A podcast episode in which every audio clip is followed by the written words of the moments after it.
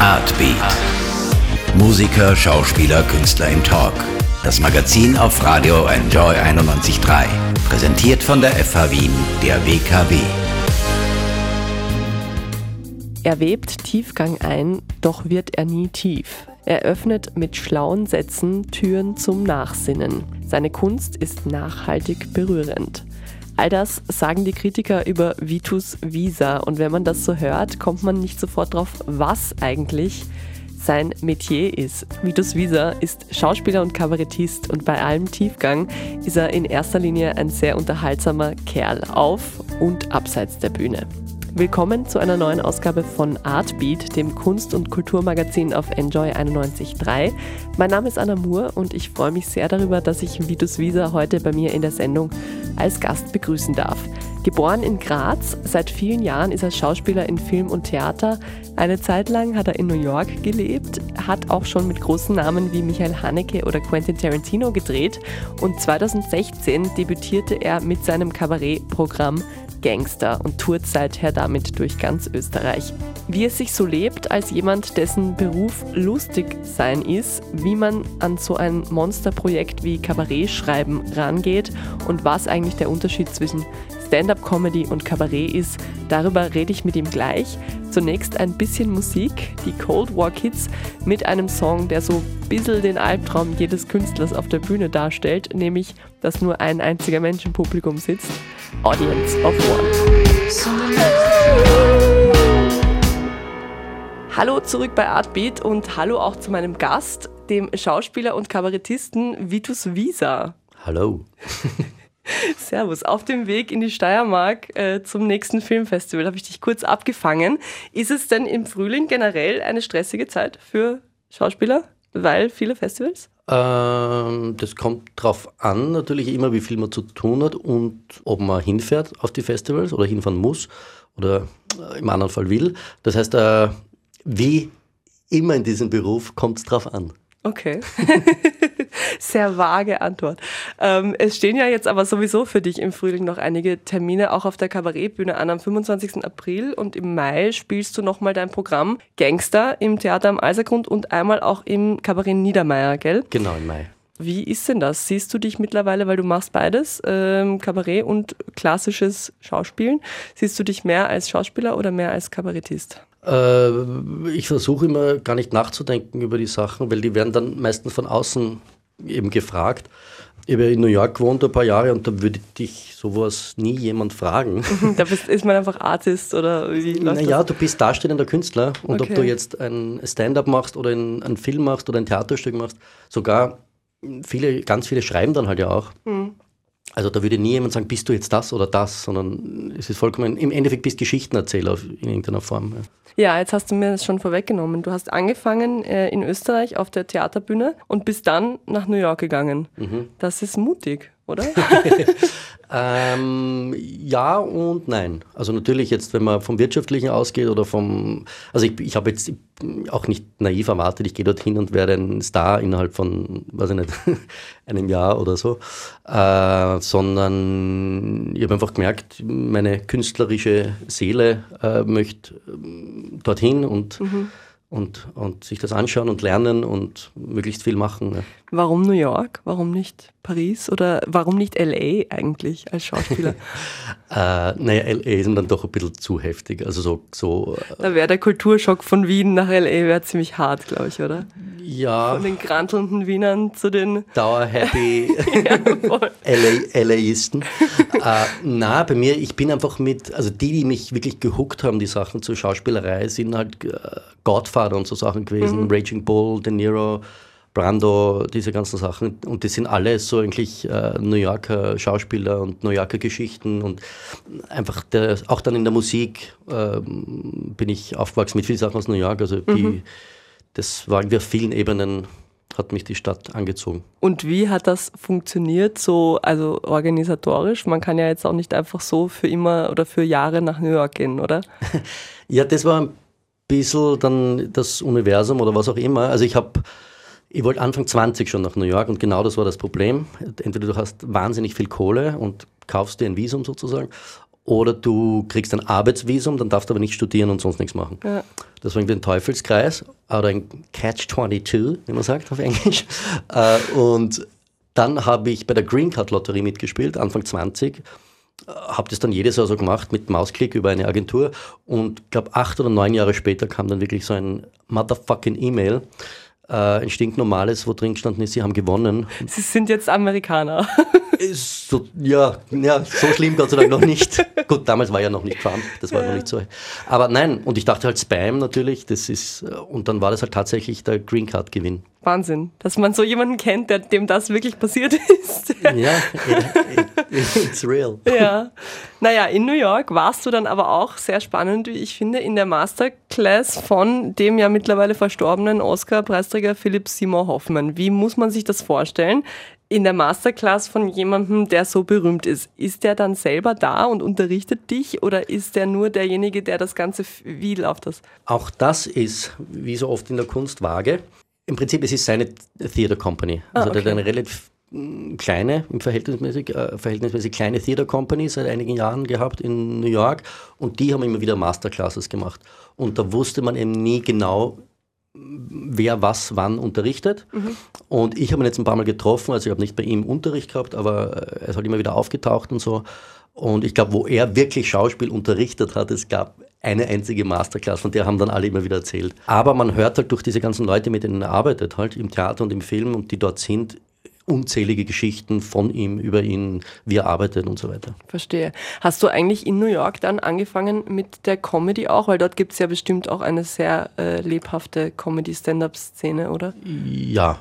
Also ich bin dort richtig, das war so Louis C.K., bevor er so richtig den Durchbruch gehabt hat, also wie gerade äh, Louis, die Serie, wie die gerade geschrieben hat, wie die gerade rausgekommen ist, zu dem mhm. Zeitpunkt war ich dort und bin dann so über ihn eigentlich, habe dann andere entdeckt und dachte mir dann, weil ich auf ein Film und Theater komme, diese Einfachheit hat mich so fasziniert. Also da, mein Vergleich war, dass du schaust einen fetten Blockbuster um 100 Millionen Dollar und gehst raus und denkst da oft so, ja, zwar lauter und schneller, aber eigentlich alles schon gesehen. Und im Vergleich siehst du einen Comedian, der alleine auf einer Bühne steht, zwei Stunden lang ohne Kostüm, irgendwas. Und der berührt dich, der macht Türen auf, der inspiriert dich. Und da dachte ich mir, sowas in die Richtung nur mal zu probieren, das wäre spannend. Wo ist eigentlich die äh, Stand-up-Szene in New York so beheimatet? Brooklyn eher oder doch Manhattan?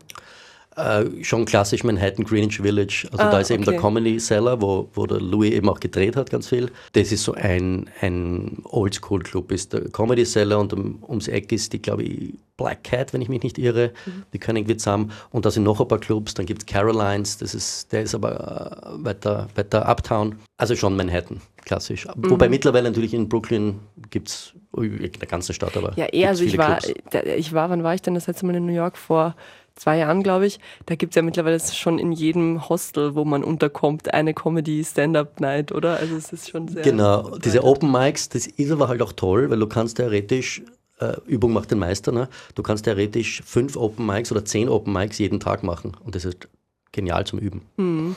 Und dann hast du aber jetzt, dann warst du wieder zurück aus New York und dazwischen liegen, von welchen, von welchen Jahren reden wir? Wann warst du in New York? Äh, ich bin Ende 13, 2013 zurückgekommen. Okay, im Herbst 2016 hattest du auf jeden Fall dann Premiere mit deinem eigenen Kabarettdebüt Gangster. Wie kam es dazu? Also und vor allem, wie macht man das? Also ich kenne ganz viele Comedians, eben Stand-up-Comedians auch aus Deutschland, die jahrelang eben Stand-up machen und dann an Programmen schreiben und dann kriegen sie halt gerade mal so eine halbe Stunde hin. Ja? ja? Und du hast angefangen mit einem abendfüllenden 90 Minuten Programm. Ja, das ist der Wahnsinn, das ist bei uns die Szene, die so, es verändert sich auch hier ein bisschen, weil es immer mehr Open Mics und Stand-up gibt. Aber du, wenn du hier Kabarett-Comedy machen willst in, in Österreich, musst du mit einem vollen Programm starten. Das mhm. ist eigentlich Irrsinn, ja. Äh, und ich habe ich hab ja auch überhaupt nicht erwartet, dass ich das kann, dass das irgendwie ankommt, sondern ich wollte es, ich wollte es einfach ausprobieren und es war die inneren oder die Panikattacken, die ich hatte, waren unzählig und es war einfach ein Sprung ins kalte Wasser und dann natürlich viel probieren und verändern und bis es dann einigermaßen irgendwann geklappt hat und jetzt flutscht. Ja, von Anfang an äh, super Kritiken eigentlich gehabt, oder? Also, ja, also noch nichts Schlechtes gelesen über dich. ja, das ist dann immer so, ja, ich denke mir selber manchmal so, das, das muss doch irgendjemandem nicht gefallen. Aber Na, es ist, glaube ich, einfach ganz gut worden, ja, muss man ganz ehrlich sagen. Hören wir vielleicht kurz einmal einen Ausschnitt an. Es ist einfach alles zu viel, also jetzt nicht nur das, sondern allgemein das Leben, die Globalisierung und das alles, oder? Globalisierung? War online ständig, Live-Ticker, Wi-Fi, E-Mails, am Handy, am Tablet, am Laptop. Immer das gleiche E-Mail, aber auf drei Geräten. Billercard, Jahrescard, Vorteilscard, früher kündigen, dann ist 1,50 Euro billiger, ihre Meilen verfallen, Zukunftspension, keine Pension, unbedingt Aktien kaufen, ja, keine Aktien kaufen, Panama Papers, Awards, Attack, Greenpeace kaufen, kaufen, kaufen, kaufen, kaufen, kaufen, kaufen, kaufen, Mobildan, IBAN, S-Bahn, Nialan, Soalan. Na, ich fühle mich manchmal wie ein kleines Kind, das ständig immer alles haben darf und dann schweibt. Nicht schon. Gummibärli, Haribo Pfirsich, Colaflascherl, Happy Cola, die sauren, saure Apfelringe, saure Pommes, saure Riesenschlangen, Riesenerdbeeren, Kirschen, Quaxi, Schnuller, Tausendfüßler, die kennt man nicht so, die gibt's nicht so oft. Äh, Turtles, die sind so wie die Quaxi, das sind die lila statt grün. Ja, Rodello, Schlümpfe und jetzt neu vegane Schmetterlinge. Und irgendwann tanze ich innerlich einen Hacker.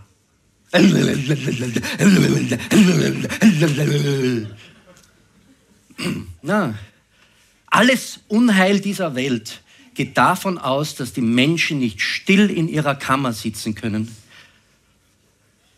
Blaise Pascal, französischer äh, Mathematiker und Philosoph. Habe ich gestern um drei in der Früh gegoogelt eine mit den kleinen und großen Wesentlichkeiten des Lebens gewitzt gespickte Geschichte hat es eine Kritik genannt.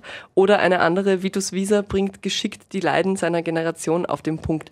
Hat man sowas eigentlich zum Vorsatz? Also sitzt du da, schreibst ein Programm, denkst, oh, ich bringe jetzt mal die Leiden meiner Generation auf den Punkt? Oder ist das dann immer sowas, was dann eher andere resümieren? Ja. Schon, gibt, oder?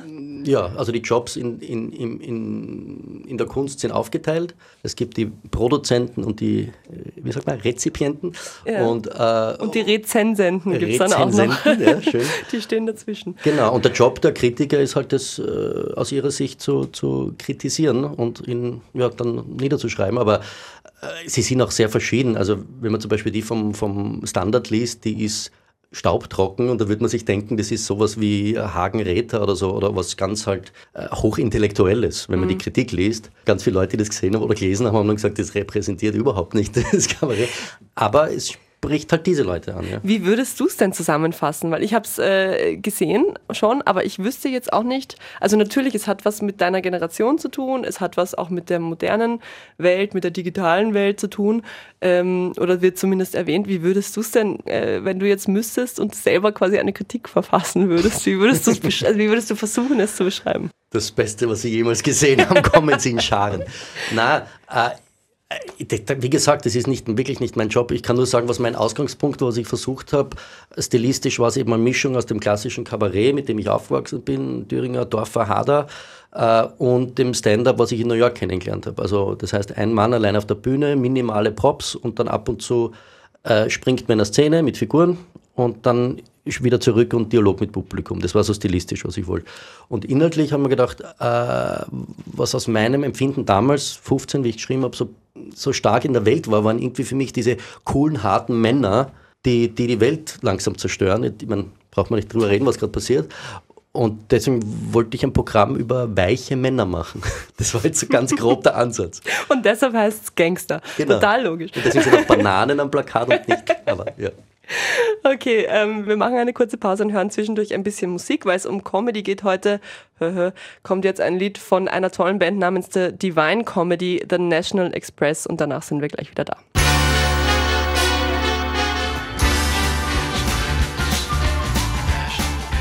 Zurück bei Artbeat mit dem österreichischen Schauspieler und Kabarettisten Vitus Wieser, meinem heutigen Gast. Ähm, man liest auch über dich, du würdest, weil du ja beides kennst, hast du auch gerade gesagt, Comedy und Stand-up zusammenbringen.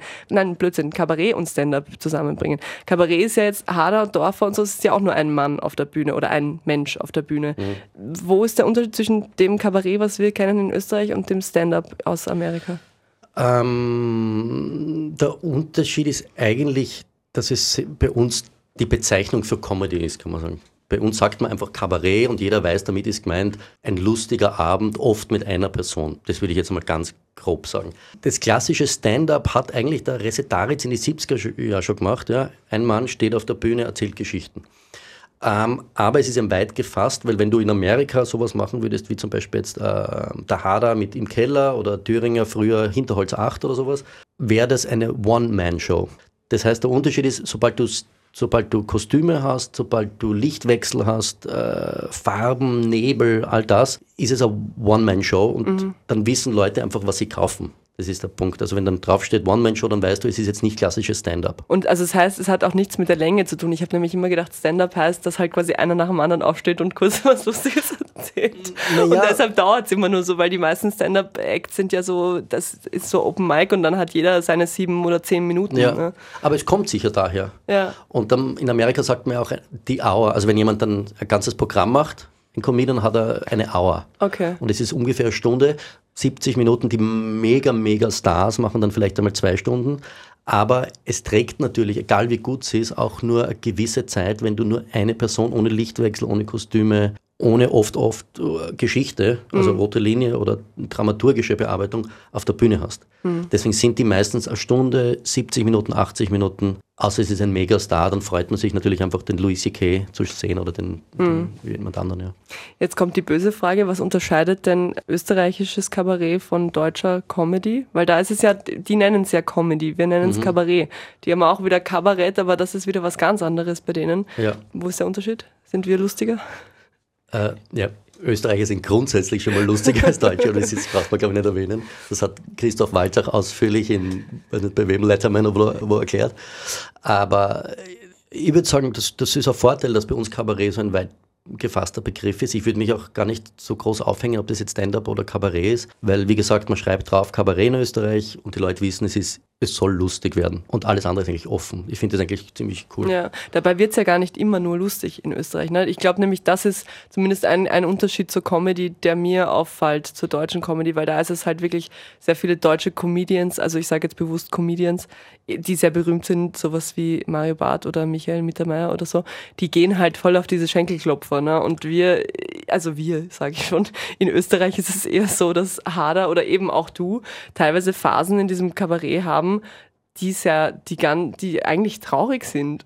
Oder, ja. oder die einen halt berühren und wo du dir denkst, so, hm, das ist jetzt, also es ist schon irgendwie, man kann schon zynisch drüber lachen, aber lustig ist es nicht eigentlich. Ja, also ich würde mit der jetzt mal nicht mit Mario Barth, das finde ich doch zu gemein. aber, aber, also ich finde, da beginnt die, die Unterscheidung davor, nämlich in jeder Kunstrichtung gibt es Entertainment und eben Kunst, ohne jetzt arrogant sein zu wollen. Aber jemand oder eine, die versucht, äh, ja, Kunst zu machen, was irgendwie damit zu tun hat, was Neues zu machen, vielleicht zu berühren, zu riskieren auf jeden Fall. Kunst mhm. hat mit Risiko zu tun. Und dann gibt es Entertainer, die wollen einfach nur entertainen. Und für mich ist der Unterschied, setzt man sich eine Maske auf und mache was vor, was lustig ist und bin eigentlich sicher damit? Oder nehme ich mir die Maske ab und lasse reinschauen in die mhm. Menschlichkeit oder in mich selber und da ist es immer mit Risiko auch verbunden. Das ist für mich eigentlich so die Grundunterscheidung. Lass uns mal reinschauen in deinen Alltag als Kabarettist. Wie stellt man sich den vor? Du sitzt so, du stehst auf, setzt dich ins Café, dann schreibst du, was dir einfällt, lasst ein bisschen und dann wird das ein Programm oder wie, wie läuft das ab? Es könnte so sein. Ich glaube, es gibt so zwei verschiedene Typen. Es gibt die, die immer so ein bisschen schreiben, die immer ein Notizbuch mit haben oder, oder im Handy Notizen machen. Und dann gibt es die Leute, die eher sagen, okay, ich habe einen Termin, äh, ich habe eine Premiere, ich setze mich ein paar Monate vorhin und fange zum Schreiben an. Mhm. Das sind, glaube ich, so die zwei Typen. Ich habe mich noch nicht leider ganz gefunden. das heißt, ich, ich kämpfe aber selber das, sehr damit. Aber das Schreiben ist dann so, wie wenn man ein Drehbuch schreibt, weil es ist ja nicht nur, du schreibst ja eben nicht nur Witz nach Witz auf, sondern du schreibst schon eine Art Drehbuch, oder? Ich glaube, also bei mir kann ich sagen, ich habe gelernt aus dem ersten Programm auch, mich möglichst spät zu begrenzen. Das heißt, ich fange einfach an mit, was finde ich cool, was finde ich witzig, was finde ich skurril und sammel, sammel, sammel, sammel.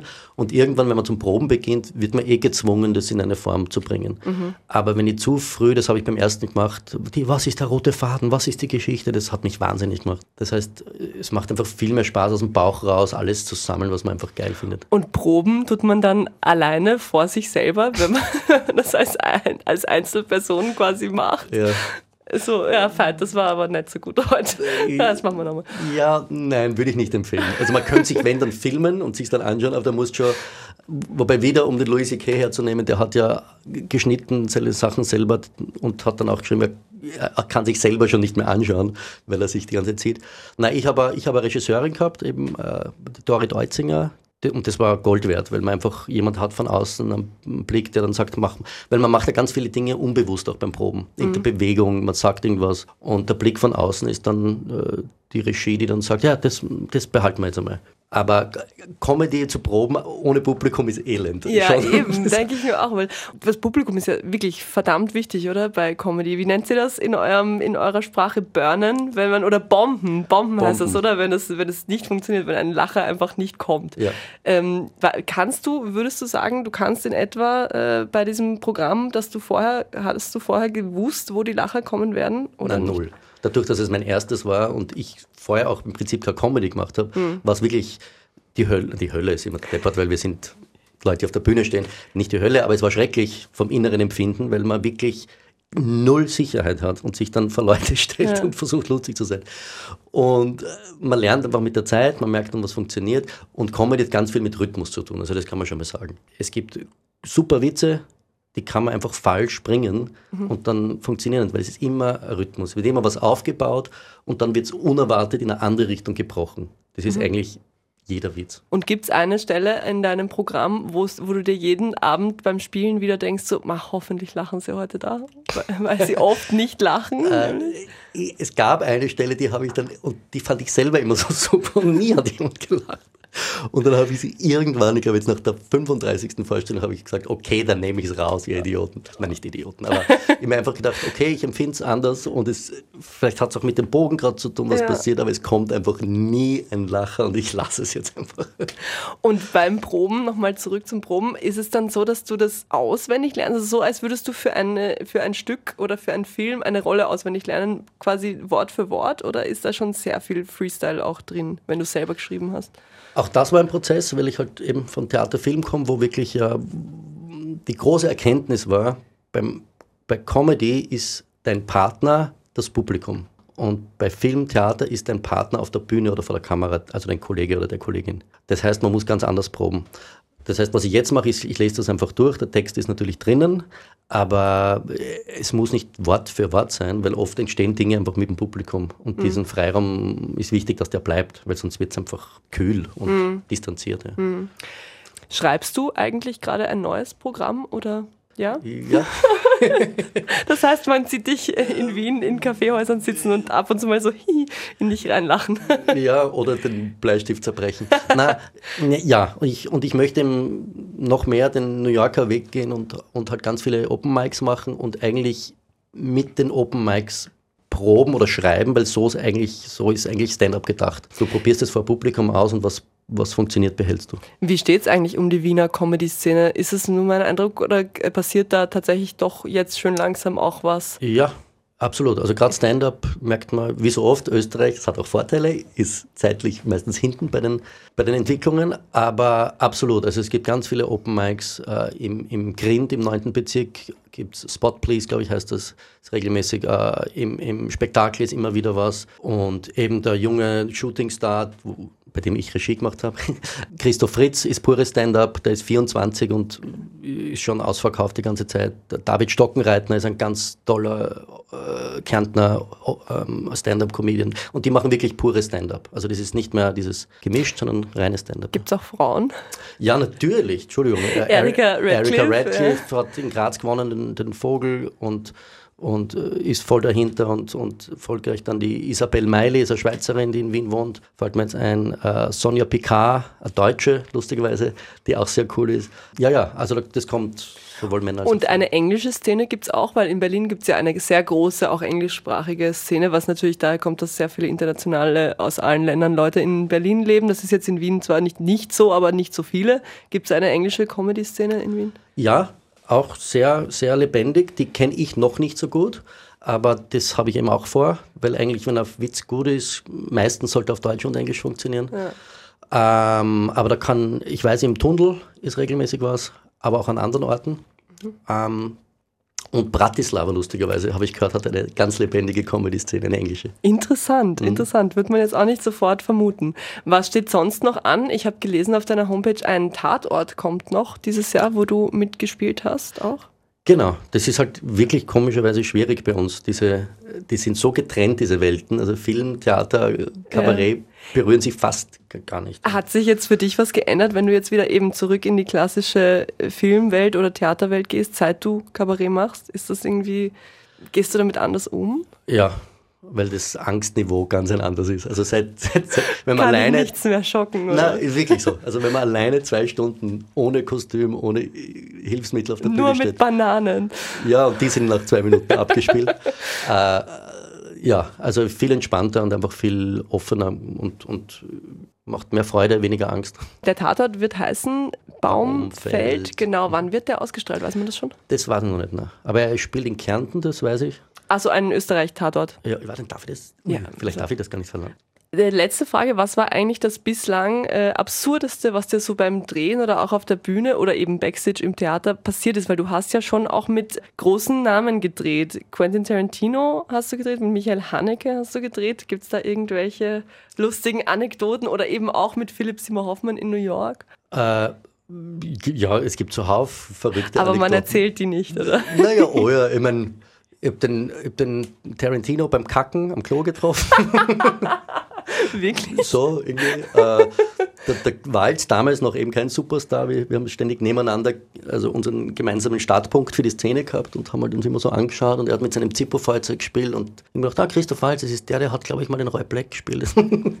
das, ah, das war Inglourious Bastards, oder? Genau. Und da war, das war das erste Mal, dass der Waltz bei, im Tarantino-Cast dabei war, oder? Genau, ja, ja, das war sein... Ah, hattet ihr da so eine Connection, weil ihr beide Ösis seid? Nein, weil ich glaube, er, er wohnt ja seit Jahrzehnten in Berlin und in London. Also ich glaube, er hat da nicht so diesen, er versteckt den, glaube ich.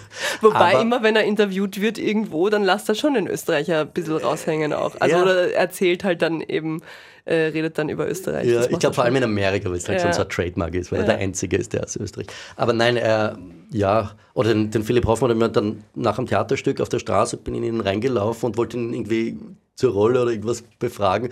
Und er war, glaube ich, in Character und hat mich wirklich so abgewimmelt und ist weg. Äh, aber ja, nein, es natürlich passieren diverse Sachen.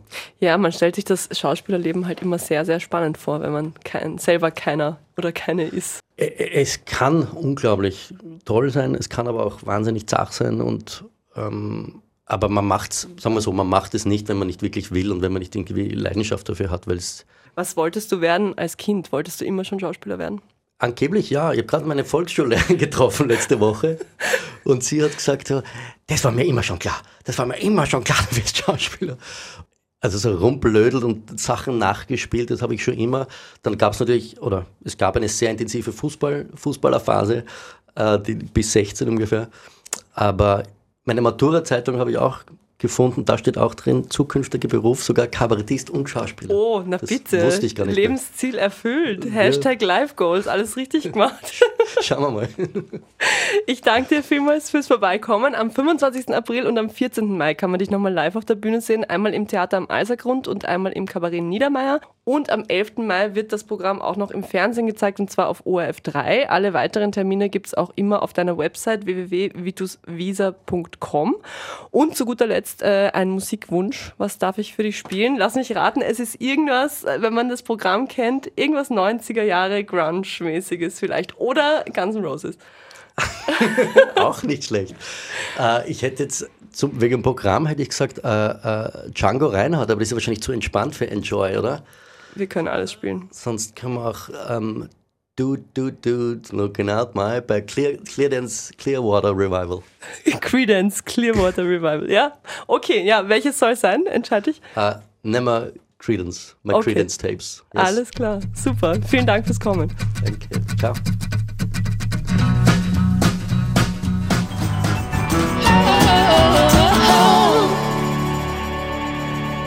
Die wunderbare Leslie Feist war das mit I Feel It All und davor die großen CCR Credence Clearwater Revival mit Looking Out My Back Door. Ein Wunsch von meinem heutigen Gast, Vitus Wieser, österreichischer Schauspieler und Kabarettist. Bevor die Sendung endet, machen wir jetzt noch einen kleinen Kulturausblick auf die nächsten Wochen. Und da bleiben wir doch gleich mal beim Thema Kabarett. In der Wiener Stadthalle findet am 29. und 30. April die fünfte Runde vom Kabarettgipfel statt. An zwei Abenden stehen da viele bekannte deutsche und österreichische Kabarettisten und Kabarettistinnen auf der Bühne. Mit dabei Thomas Maurer, Kaya Jana, Nadja Malle, Gary Seidel und einige mehr. Los geht's immer um 20 Uhr abends. Tickets pro Abend kosten ab 29 Euro. Aber bei uns wird es auch noch welche zu gewinnen geben. Einfach die Tage immer mal wieder auf der Facebook-Seite von Enjoy913 vorbeischauen. Was ist sonst noch los in Sachen Kunst und Kultur in Wien derzeit? Im Kunsthistorischen Museum kann man sich noch bis Anfang Juni zum ersten Mal die Werke von dem amerikanischen Künstler Mark Rothko anschauen einer der wichtigsten Vertreter der New Yorker Kunstszene der 50er und 60er Jahre und des abstrakten Expressionismus. Also wer gerne großflächige, zweifarbige Gemälde aus Farbfeldern anschaut, die so ein bisschen ausschauen wie moderne Teppiche, dann ist das genau eure Ausstellung. Außerdem noch bis Ende April im Kunsthistorischen Museum die Ausstellung, die der Regisseur Wes Anderson gemeinsam mit seiner Frau Juman Malouf kuratiert hat, Spitzmaus Mummy in a Coffin and Other Treasures, noch bis zum 28. April. Eintritt ins Kunsthistorische Museum kostet 16 Euro, für Studenten 12. Musik. Da gibt es auch einiges, aber zunächst gibt es mal zwei mittelgute Nachrichten. Am 11. April spielen die Berliner Elektropopper Großstadtgeflüster in der Wiener Arena sind aber schon ausverkauft. Gleiches gilt auch für Zack Condon alias Beirut, der spielt am 14. April im Gasometer, aber auch da gibt es keine Karten mehr, außer vielleicht auf dem Online-Schwarzmarkt. Aber ganz ehrlich, am 14. April am Abend kann man sich als normaler Mensch eh schon nicht mehr auf Musik konzentrieren, weil man wahrscheinlich nägelkauend zu Hause sitzt und auf die erste Folge der neuen Staffel Game of Thrones wartet. Die kommt nämlich am 14. April abends in den USA raus, sprich bei uns über diverse Bezahlplattformen dann am Tag darauf zu sehen. Oh mein Gott. Einen musikalischen Hinweis habe ich noch und zwar eine spannende Newcomerin aus London, Nilüfer Janja. Ganz junge Singer-Songwriterin aus England kommt erstmals nach Wien und zwar spielt sie am Sonntag, den 21. April im Chelsea. Und damit alle wissen, wie das klingen wird, gibt es jetzt gleich auch noch einen Song von ihr. Vorher aber noch wie immer an dieser Stelle der Hinweis, wenn euch die Sendung heute gefallen hat und ihr sie gerne weiterempfehlen wollt, bitte keine falsche Zurückhaltung. Alle Ausgaben von Artbeat gibt es als Podcast auf unserer Website wien.enjoyradio.at und auch auf Soundcloud, Spotify, podcast.de und eigentlich eh überall. Gerne teilen. Dankeschön. Das war Artbeat für heute hier auf Enjoy 91.3. Danke fürs Zuhören. Mein Name ist Anna Moore und jetzt kommt die super coole junge Engländerin Nilifer Janja mit dem Song Baby Love. Auf Wiederhören. Artbeat, das Kulturmagazin auf Radio Enjoy 91.3. Jeden Dienstag von 9 bis 10. Alle Infos auf wienenjoyradio.at.